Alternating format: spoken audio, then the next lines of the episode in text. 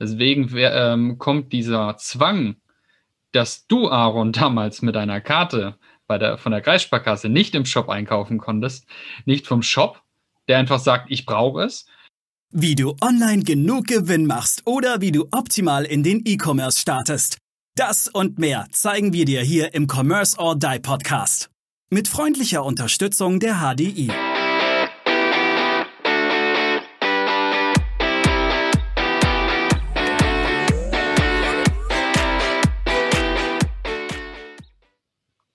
Hallo und herzlich willkommen zu einer neuen Folge hier im Commerce oder Online Podcast. Und neben mir ist dabei der liebe Maurice. Moin. Neben dir? Hi. Bild ja, ich unter dir. Ja, äh, bei mir ja. im Zoom bist du neben mir. Okay. Und von daher mit deinem heiligen Schein. Und äh, ja, wir sprechen heute über das Thema 3D Secure.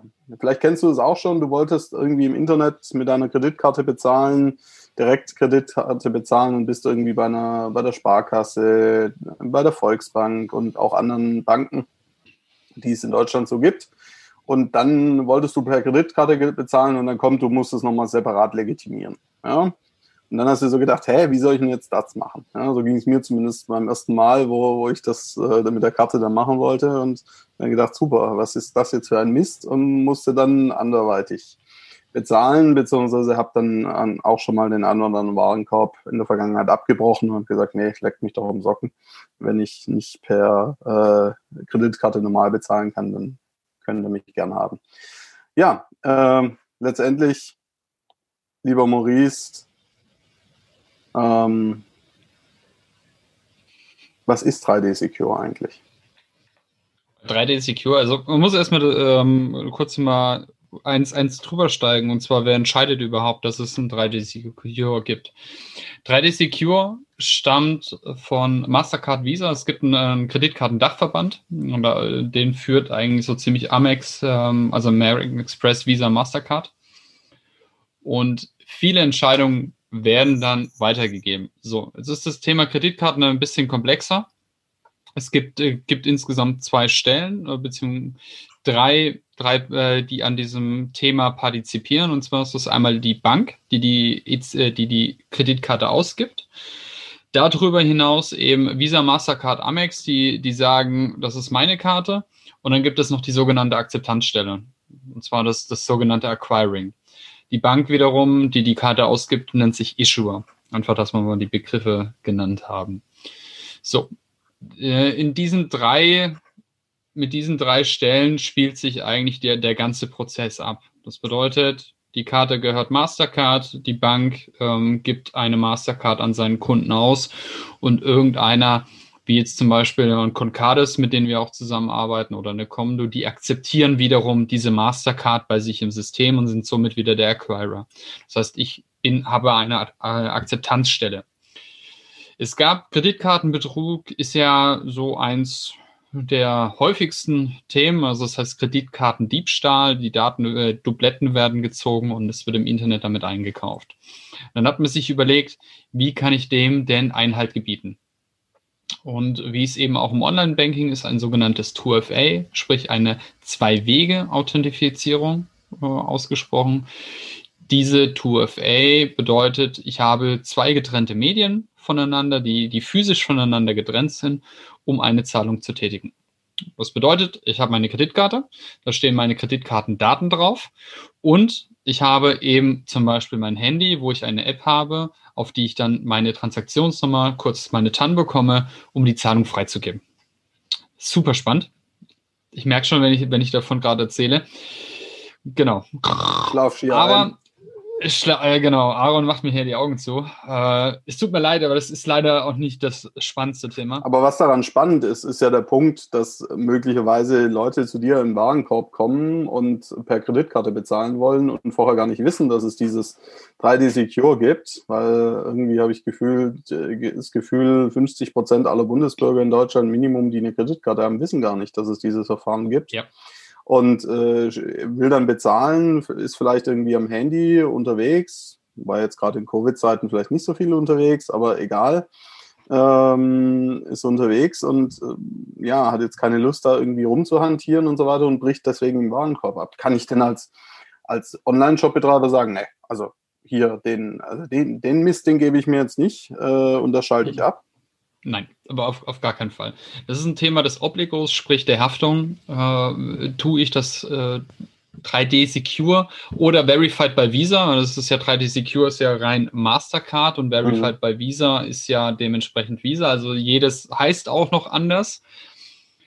Ist obligatorisch, denn derjenige, der bei diesem Verfahren nicht teilnimmt, ist derjenige, der im Nachgang bei einem Risk, äh, bei einem Fraud, also einem Missbrauch, tatsächlich auch im Obligo ist, sprich die Haftung trägt. Wenn der Händler sagt, ich verzichte auf 3D Secure, wo aber schon 90 Prozent aller, die eine Kreditkartenakzeptanz haben, also sprich der Payment Service Provider, werden darauf äh, sagen, nein, du brauchst sie. Du darfst gar nicht mehr ohne. Das heißt, macht es. Ihr lauft ins Risiko, auch wenn euch Umsätze flöten gehen, der Fraud, wenn ihr drauf sitzen bleibt, das ist wesentlich teurer, wenn ihr komplett drauf verzichten müsst. Okay. Ich bin letztens, habe ich was in einem Online-Shop bestellt und habe dann gesagt, ich zahle mit PayPal. Und bin dann mit PayPal hergegangen, habe mich ganz normal eingeloggt in meinen Account und habe äh, ja dann die Möglichkeit, dort äh, mein Girokonto auszuwählen oder Kreditkarte. Zumindest ist es bei mir so hinterlegt. Ja ich da jetzt auf Kreditkarte geklickt hätte, wäre da auch dieses 3D-Secure-Verfahren oder Verified by Visa? Jetzt kommt, Visa jetzt kommt wieder der Jog. Kommt es bei Apple Pay, wenn ich mit der Karte lokal zahle? Gute Frage. Ich habe zwar ein Apple Pay, nutze ich noch nicht. Ja, ja. okay. Nein. Spannend. Also, das ist auch wieder, auch wieder das Thema. Wo setze ich es ein? Wie ist es hinterlegt? Ähm, bei PayPal ist es tatsächlich einfach nur die, die Freigabe einmalig und zwar mit meinem CVC. Das ist ja der dreistellige Code, der auf der Rückseite ist. Ich würde dir meine Karte jetzt gerne zeigen, aber es macht keinen Sinn. Wenn ich dir meine Karte und meine CVC, weil kannst du immer noch einiges einkaufen. Also es gibt immer noch Shops, wo ich das nutzen kann. Aber es kommt tatsächlich wieder auf, auf das Verfahren an, wo, wo nutze ich's. Ich, ich habe ja zum Beispiel bei Pay, äh, wenn ich jetzt Apple Pay nutze, ist es auch nur mit dem CVC hinterlegt. Das heißt, ich habe hier kein Verified by Visa, kein 3D Secure Code, sondern ich gucke nur rein, authentifiziere mich mit meinem Gesicht quasi oder mit meinem Fingerabdruck, je nachdem, welches Gerät ich noch habe. Und dann wird es einfach abgebucht. Und genauso funktioniert es übrigens auch bei PayPal. Das heißt, ich habe hier noch kein 3D Secure oder Verified by Visa. Was ist das jetzt in dem Fall gut oder schlecht aus Haftungssicht, aus deiner Sicht? Aus Haftungssicht ist es in diesem keine Fall. Keine Rechtsberatung. Nein, ist definitiv keine Rechtsberatung, aber aus meiner Sicht ist es dann ein PayPal-Problem, weil äh, ich habe hier mit PayPal gezahlt. Das heißt, dass mhm. die Haftung läuft ja dann, wenn Betrug äh, stattgefunden hat. Und da hat PayPal, ich muss differenzieren eine Kreditkarte, den Umsatz der Kreditkarte zurückzuholen, ist unglaublich schwer. Auch wenn viele Leute sagen, ich zahle mit der Kreditkarte, um sicher zu sein, dass, wenn da was passiert, dass ich es mit zurückziehen kann.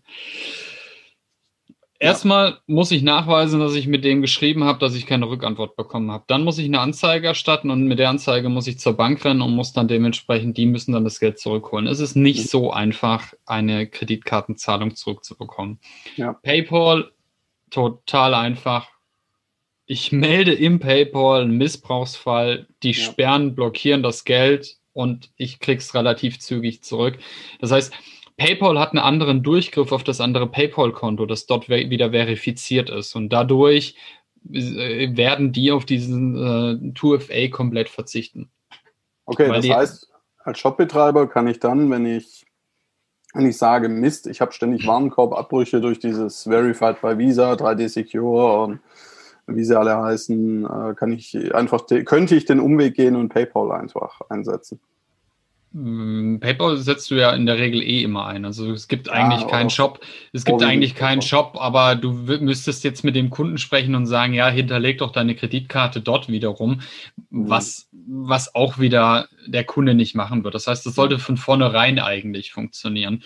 Und wir haben dieses Thema vielleicht jetzt noch ein, zwei Jahre, aber 2FA wird irgendwann der Standard sein. Zumal Erklär sich ja bitte nochmal ganz kurz 2FA.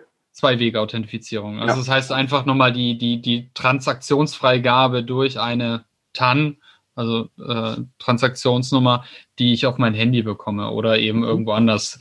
Früher gab es klassisch die TAN-Liste, im Online-Banking gab es dann irgendwann den Smart-TAN-Leser, das waren auch die ersten Anzeichen des 2FAs. Ja. Ähm, dazwischen gab es noch irgendwann die sogenannte ITAN, die, also die äh, indizierte TAN und ähm, dann gab es die Mobile TAN und so weiter. Ja, meine Bank. Wollte ich gerade sagen, ihr müsst dazu wissen, Maurice hat einen Banking-Hintergrund. Ja, äh, genau. Das hat das zehn Jahre kriminell betrieben. Ähm, das, das ist die Entwicklung eigentlich auch draus. Und äh, einfach nur, um diesen Kreditkartenbetrug äh, ja, weiter zu reduzieren. Aber nochmal, wenn ihr Kreditkarte anbietet, macht es. Denn wenn die Kreditkarte, sprich die Kreditkarten ausgebende Bank, kein 2FA unterstützt, dann ist diese diese Kreditkarten Bank im Obligo. Das heißt, sollte diese Karte zu einem Missbrauch äh, benutzt werden und ihr bietet 2FA an, die Karte kann es aber nicht. Und das ist jetzt wieder ein Thema, das ihr mit eurem Payment Service Provider besprechen müsst. Immer, ja. immer 2FA verlangen, fest, auch wenn die Karte es nicht kann. Es kann aber natürlich auch sein, dass die Bank sagt, ich kann 2FA, ich kann 2FA mhm. sprich Verified by Visa oder Secure äh, 3D Secure, dann muss der Kunde es aktivieren, weil auch die Bank natürlich nicht im Obligo sein möchte. Denn jetzt kommt wieder der, das Problem für die Bank oder die Kartenausgebende, sprich den Issuer, die ist im Endeffekt in der Haftung im Obligo und nicht der, der die Kreditkarte besitzt.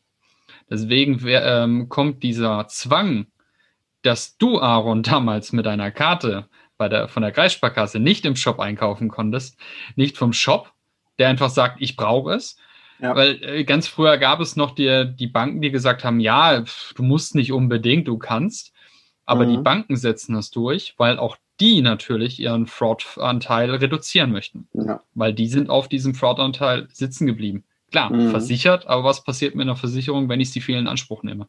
Ja, entweder wird sie sehr teuer oder äh, sie wird noch viel teurer. Raus. Ja. Genau, richtig.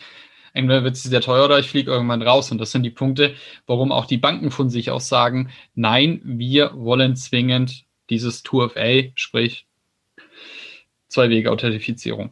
Ja. Wird übrigens auch immer mehr kommen. Ja. Also du ja, kommst nicht drum rum sehr gute Insights und ja natürlich auch ein Weg, äh, wie man es aktuell zumindest noch, mit, also sprich mit PayPal notfalls umgehen kann. Wenn man zu viele hat, die mit Kreditkarte zahlen und die dann entsprechend abbrechen, dann kann das am 3D-Secure-Verfahren liegen ähm, oder Verified by Visa. Wie heißt es eigentlich bei American Express? Oh, müsste ich jetzt selber nachgucken. Jetzt okay, einfach, einfach mal googeln. Jetzt, jetzt hast mich. Ähm, aber Vorsicht, äh, wenn ihr jetzt der Meinung seid, ihr nehmt jetzt die Kreditkartenakzeptanz von PayPal einfach noch mit in euren Shop rein. Funktioniert nicht. Auch da wird 2FA verlangt. Ja. Vorsicht. Und also äh, PayPal Plus an der Stelle. PayPal Plus und guckt euch bitte die äh, Kreditkartengebühren von PayPal Plus an. Die liegen bei in der Regel um die 2%. Mhm. Äh, 0,95 ist so eigentlich der Standard. Und ich habe schon Kreditkartengebühren rausgehauen zu 0,50. Deswegen ja. würde ich, würde ich persönlich jetzt nicht zu PayPal Plus rennen, nur um die Kreditkartenakzeptanz dort mitzunehmen. Die ja. ist extrem teuer. Gut, gut, guter Hinweis. Vielen, vielen Dank, Maurice. Vielen Dank für die Insights in dieser Folge und äh, in der vorigen Folge, die wir aufgenommen haben, habe ich hier vergessen auf Commerce or Die Online hast du die Möglichkeit, dich in unseren Kodo-Letter einzutragen und äh, die, unsere Folgen schon einen Tag vor allen anderen zu bekommen. Und weitere Specials und exklusive Dinge, die wir gerade für dich vorbereiten. Also, Commerce or Die Online, trag dich ein. Wir freuen uns auf dich. Macht's gut, bis zur nächsten Folge. Ciao, ciao. Bis dann, ciao. Wir danken unserer Station Voice Abi Schreert. Bis zum nächsten Commerce or Die Online Podcast.